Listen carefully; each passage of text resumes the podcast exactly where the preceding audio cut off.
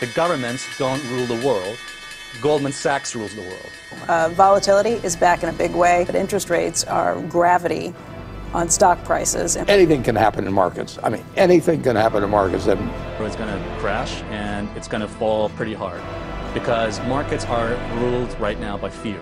If I see an opportunity to make money, I go with that. Um, so some people are not actually emotionally or psychologically fit to own stocks. Empiezan los FinPix. Soy Mariano Angulo, esto es No Financieros y vamos al lío. ¡Que invierta su puta madre! Ladies and gentlemen, I want to make a major announcement today.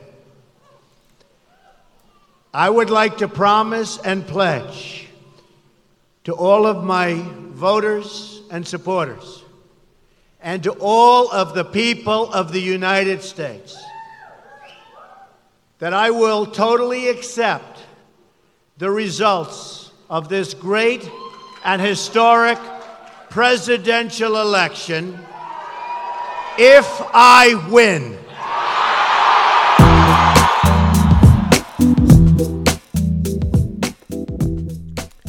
¿Qué tal, no financieros? Vamos a por el último FinPix de esta semana y este es nuestro amigo Trump. Eh, creo que lo vamos a echar de menos porque es que es un espectáculo el tío. Sale ahí encima en el vídeo, ahí cuando dice Only Five Win, señala a la gente sonriendo. Eh, bueno, es un showman absoluto y, y, si no si no renueva el cargo, pues es que nos va, nos va a quitar muchos buenos momentos. Es una pena. ¿Cómo está el tema? Pues el tema está igual que estaba ayer. Eh, bueno, que si este estado puede que se vuelque, el otro ahora parece que no. Lo tiene muy favorable Biden, pero evidentemente este pues parece que va a pelear todas las, todas las batallas legales. Y bueno, también en algunos analistas que he leído, pues es que casi independientemente de una cosa a otra, es como que debe hacerlo. Por el, por el tema también de cómo es el sistema electoral americano, no olvidemos que ya Kennedy eh, gracias a la mafia ganó, le ganó las elecciones a Nixon porque robaron dos estados. Y bueno, es que el sistema americano se presta a que, o yo creo que o ganas abrumadoramente, incontestablemente, o yo creo que incluso estás obligado a, a, a pues eso, al recuento y a, y a, exigir hasta, último, hasta la última papeleta. Tanto Trump como en ese sentido Biden, porque también hay algunos estados que ha ganado Trump que pues están también por muy pocos votos y podría y Biden también debería decir, oye, esto recuéntamelo, ¿no? Eh, así está el tema. En fin, eh, mientras, pues bueno, eh, no sé, los, los, americanos ya se toman hasta con humor en la forma en la que los de Nevada cuentan los votos, ¿no? Como con WhatsApp, con tiempo y tal. Y bueno, pues de momento la vida sigue, los mercados totalmente disparados, mmm, a lo locos. la Fed hoy ha dicho que mantenía los tipos bajos. ¿Y pues qué están cotizando los mercados? ¿Alguien lo sabe? No. El que diga que lo sabe te está engañando, porque ya no sé, o sea, una subida del Nasdaq de un 10%, un 10% en, en una semana. Y estoy hablando, y estoy a jueves por la noche, un 10% en cuatro días el Nasdaq. Eh, en fin. Mm, es un sinsentido todo, pero literalmente, yo creo que simplemente dice el Nasdaq, ¡buah! Eh, aquí los dealers de droga, es decir, del gas monetario, como lo queráis ver, están ahí, nos van a dar pasta y todo para arriba, tipos bajos a tope. Pero, en fin, que, que te suba un índice un 10% después de venir subiendo lo que ha subido. Pero estos son los tiempos que corren. Hay que lidiar con ellos. En fin, no os sorteéis nada. Más cosas, os dejo un, análisis muy interesante de un tal Michael Petty. Se ve que es, tiene algunos artículos que está interesante, pero me mola mucho porque analiza el tema, el fracaso de los analistas internacionales, ¿no? de, los politólogos, de los analistas, y aparte, en el hilo que hace en Twitter, mete también un artículo del South Post, eh, South, South, ya me he liado, el South China Post, exacto, en el que más o menos un periodista chino comenta lo mismo. Dice, claro, están ahora como los analistas políticos haciéndose la pregunta de... Eh, ¿Qué es lo que ha fallado? ¿Por qué la gente ha votado a Trump? Y, y, la, y la, análisis es, no, lo que habéis fallado sois vosotros, o sea, no, no, habéis hecho bien vuestro trabajo. O sea, es muy fácil estar en tu despacho de universidad, en tu despacho del periódico, a miles de kilómetros de distancia, eh, escribiendo lo que tú crees que debería de pasar, eh, con unos mm, llenos de sesgos por todos los lados y luego sale la realidad y te tumba de arriba para abajo. Eh, en la misma línea, os dejo también un hilo de un periodista aquí español, Domingo Soriano, que habla lo mismo, pero de, la parte de España, ¿no? Y la, reflexión que hace es, muy, es la misma, ¿no? Todo el mundo como diciendo, eh, qué tontos los americanos lo que votan, es que no saben lo que votan. Y el tío dice, hace el ejercicio, ¿no? Teórico de decir, si tú ahora te fueses a medio de Colorado, de un, ahí del medio del Midwest americano, y cogieses a un granjero y le dices, es que no te enteras, ¿por qué votas a Trump? no te enteras. Y él, si supiese dónde está España, te dijese, ¿y tú has visto lo que votas? ¿Tú has visto lo que tienes allí? ¿Me estás diciendo a mí lo que, lo que, yo, que yo me equivoco votando? Que tú no tienes ni idea de nada. Es así, ¿no? Es el, pero es el análisis desde la lejanía, desde la teoría, desde la academia, de, de la parte académica, de lo que debería ser, ¿no? De toda esta historia que, pues bueno, un fracaso absoluto.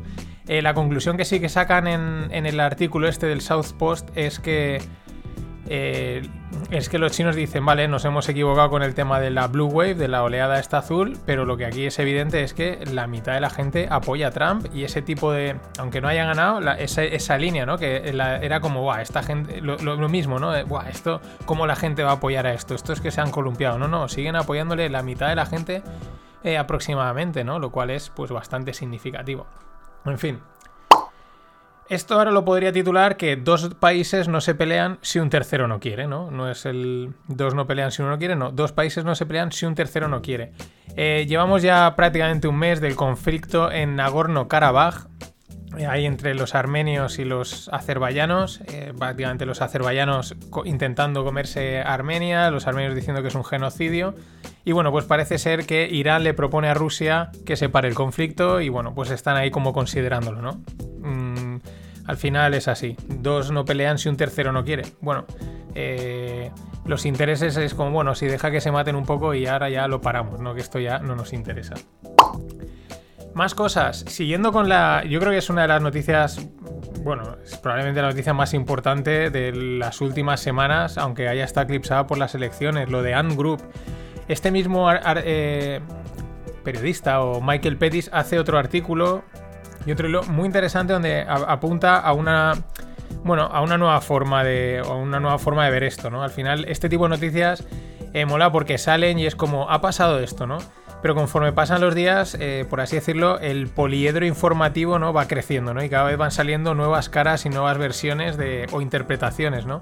Esta es muy interesante porque al final eh, ahí está la duda de si realmente Jack Ma es el que fuerza esto al hacer unas declaraciones que él evidentemente sabe que no van a sentar mal, que van a sentar mal, o es que realmente el gobierno chino intercede. La interpretación que hace Michael Pettis me parece muy interesante. El tema de Ant Group, que es la división de pagos y financiera de Alibaba, que es un pepinaco. Claro, al final tú empiezas como una fintech, venga, unos pagos por aquí, venga, sí, te presto un poquito de dinero, pero cuando creces un huevo, estás ya prestando o te están prestando y estás moviendo tanto dinero que de tecnológica, mm, sí, eres tecnológica, pero eres un banco. Claro, no es lo mismo la regulación de una empresa tecnológica que la regulación de un banco. Y esa es la, tesis que apunta este, este analista o lo que sea, que no lo, no lo he podido mirar. Eh, claro, es que Ant Group intentaba salir a bolsa como si fuese una tecnológica, como, pues, como cualquier Alibaba, Amazon o tal, pero es que realmente era un banco. Y si eres un banco, independientemente de que estés en China o donde sea, los riesgos, o sea, los controles regulatorios a nivel de riesgos financieros tienen que ser muy altos porque como petes, la que lías es gordísima, ¿no? Y ahí ese punto de vista está muy interesante porque, claro, es, por un lado es así, o sea, es que es un pepinaco, pero luego es, eh, cuando veas tus barbas mojar, no, las barbas del vecino mojar, ponlas, bueno, ya me he vuelto a liar otra vez, vaya, vaya noche tengo hoy. Pero me habéis entendido. ¿Por qué lo digo? Porque eh, Apple WhatsApp, o sea, Facebook, etcétera, son todo tecnológicas que también están desarrollando sus sistemas financieros, sus modelos fintech. Y claro, mm, la gracia es, jaja, eh, como tenemos muchos clientes, les mm, abrimos canales de distribución para temas financieros, pero ojo, porque a nivel regulatorio en un punto dado te pueden considerar un banco y cambia totalmente el panorama, ¿no? Muy interesante. Nos venimos un poquito a España. Prisa refinancia la deuda. Con los 400 millones que vendía de Santillana, pues ahora le extienden la restante hasta el 2000 no sé cuántos. Eh, 100% de acuerdo de los acreedores. Bueno, lo de Prisa es espectacular porque todos sabemos, o sea, es un medio político 100%, tiene ahí unos intereses políticos muy profundos y claro, eh, ¿qué sucede? Pues que mm, hay, hay un chalaneo, un concha, no sé. Eh, es una empresa que los números, mm, o sea, no debería haber estado en pie con esos números financieros, pero evidentemente la sostienen y la seguirán sosteniendo por el interés que les cuenta. Más cosas, más malas noticias en España. Quiebra la naviera Armas. Esto ya, eh, bueno, pues eh, iban ahí refinanciando, refinanciando. Es una de las navieras, no se conoce porque es Armas, pero es, creo que el, el dueño, el fundador es Antonio Armas, pero es un pepinaco de naviera, ¿no? Y bueno, pues por el tema este, quiebra. Eh, han salido más noticias. Me quedo con otra que también son muy tristes cuando salen. Todas son tristes, cualquier quiebra es triste por lo que conlleva, pero hay algunas que. La de los bares. Cierra Zalacaín, el mítico Zalacaín de Madrid. Cierra. Eh, no han podido aguantar y esto realmente es. Es duro, es que esto es. O sea, cuesta, cuesta digerirlo porque ya no, da igual que sea un grande o un pequeño. Un que, que cierre un bar en España es. Es lo peor que puede pasar, ¿no? Y en, ese mismo, en esa misma línea eh, salen, están saliendo pues, los hosteleros a decir, oye, si no ingreso dinero porque no me dejas ingresar, yo no pago impuestos. Hombre, por fin. Eh, la gente está diciendo, claro, o sea, y, aparte es que parte de, los impuestos tienen, por así decirlo, como una connotación de, uso, ¿no? O sea, que decir, o sea, es lo que está diciendo, ¿no? O sea, yo pago si ingreso, pero si no ingreso porque tú no me dejas, yo no tengo que pagar. Esa es la historia. En fin, esto es pedir por pedir. Ya sabemos que, vamos, que, donde, que nada, que nada, que suerte. Tú pagas el próximo trimestre, todo bien pagado. Igual que sube, eh, bueno, pues en todos los países bajan impuestos porque es el momento en lo que hay que. Bueno, hay que bajarlo siempre, pero ahora hay que aliviar porque no hay movimiento. Pero bueno, nosotros el año que viene el impuesto de matriculación subirá en 800 euros por coche. Mm, en fin, lo que necesita la industria del automóvil en España que te incentiven a comprarte un coche encareciéndolo 800 euros más.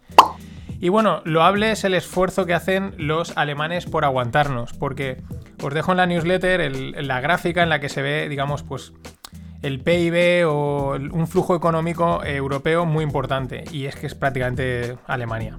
Alemania es, incluso digamos que eh, hay otros países que creo que le restamos, ¿no? O sea, le restamos, ¿no? O sea, justo Alemania sí que tendría razón para decir nosotros solos mejor, nos necesitamos, hacemos nuestra marcha porque nos va a ir bien, o sea, somos, un, somos una máquina de, de, producir y de eficiencia y es verdad, al final lo piensas y dices, es loable el esfuerzo que hacen por, por mantener, en realidad, por mantenernos con ellos. Tienen todas las razones para cualquier día decir, ye, hacerla más y, y, marcha, que nosotros mmm, vamos a seguir siendo punglix. Y para cerrar este trozo que ha sido un poquito más, más agrio, ¿no? Pero las cosas vienen dadas. Una cosa que mola bastante, aunque este año no se ha podido celebrar, la Oktoberfest.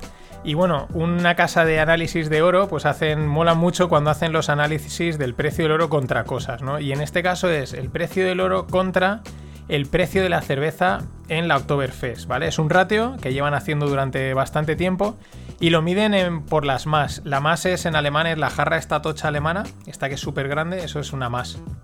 Y bueno, pues cuántas más por cada onza de oro. Por ponernos un poco en, perspectiva, el, el, pico, el momento más alto fue en torno a 1980 y eran 227 jarras de cerveza más por una onza de oro. Hoy estamos en 136 eh, más por onza de oro. En el, en el, momento más álgido de la crisis, que fue realmente 2011-2012, a nivel en crisis en todos los sentidos, ¿no? A nivel de paro y tal, también estábamos en unos 137 más por onza. Y el momento más bajo, que fue en los años antes, en torno a los 2000 y tal, que, que era había bonanza, pues a unas 90 más por onza. No sé, son datos curiosos, pero interesante. Al final, comparar la, cerveza y el oro es un, es un éxito seguro, ¿no?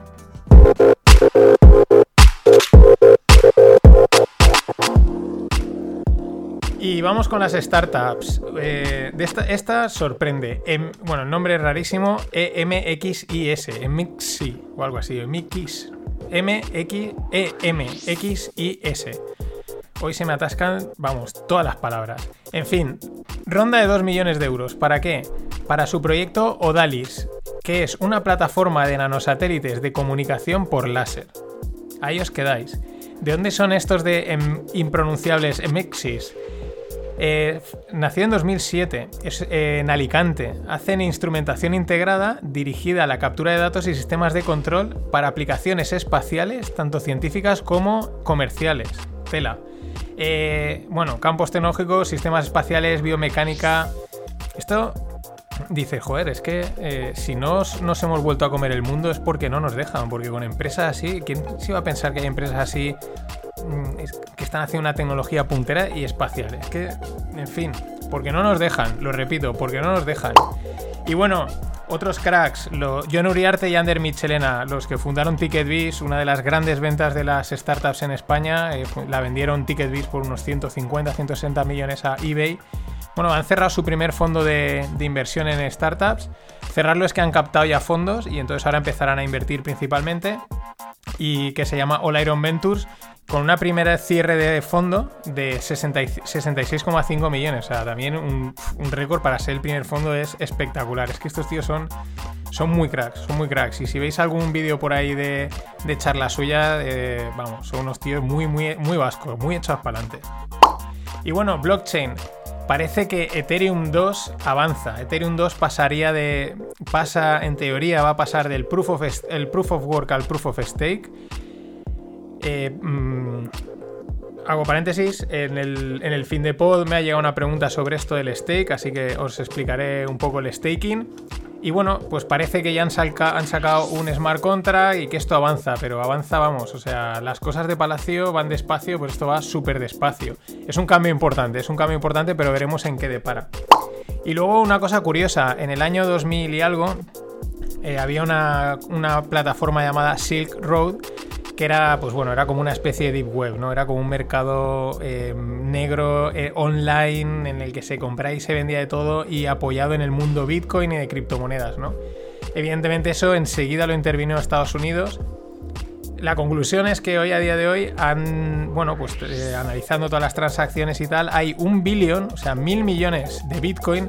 Lo que pasa es que como eran los Bitcoins iniciales y se han forqueado, pues ahora son, hay Bitcoins, hay eh, Bitcoin Satoshi Vision, Bitcoin Cash, vamos, hay varios Bitcoins. Pero bueno, mil millones que están en manos de los americanos, del Departamento de Justicia o de los United States. Tienen mil millones directamente en Bitcoin. Impresionante. En fin, antes de cerrar, lo que os he dicho, fin de pod, mmm, os hablaré de staking y os hablaré del grid reset, del gran reset, porque ya no es una conspiración, es que ya es eh, a, cara, a cara descubierta. Y he encontrado un artículo de Zero Hedge que explica todo muy chulo. Dos, no hay rogle porque me ha vuelto a. Es complicado cerrar las entrevistas, pero ya os digo que la semana que viene cruzo los dedos, tengo la entrevista cerrada y seguro que habla. Y tercero, eh, que esto hay que darle apoyo. El domingo arranca la Vende Globe. Sé que no salir muchos de vela, pero esta, esta regata está chula. Es una regata solo, o sea, va un tío solo en el barco, dan la vuelta al mundo sin escalas.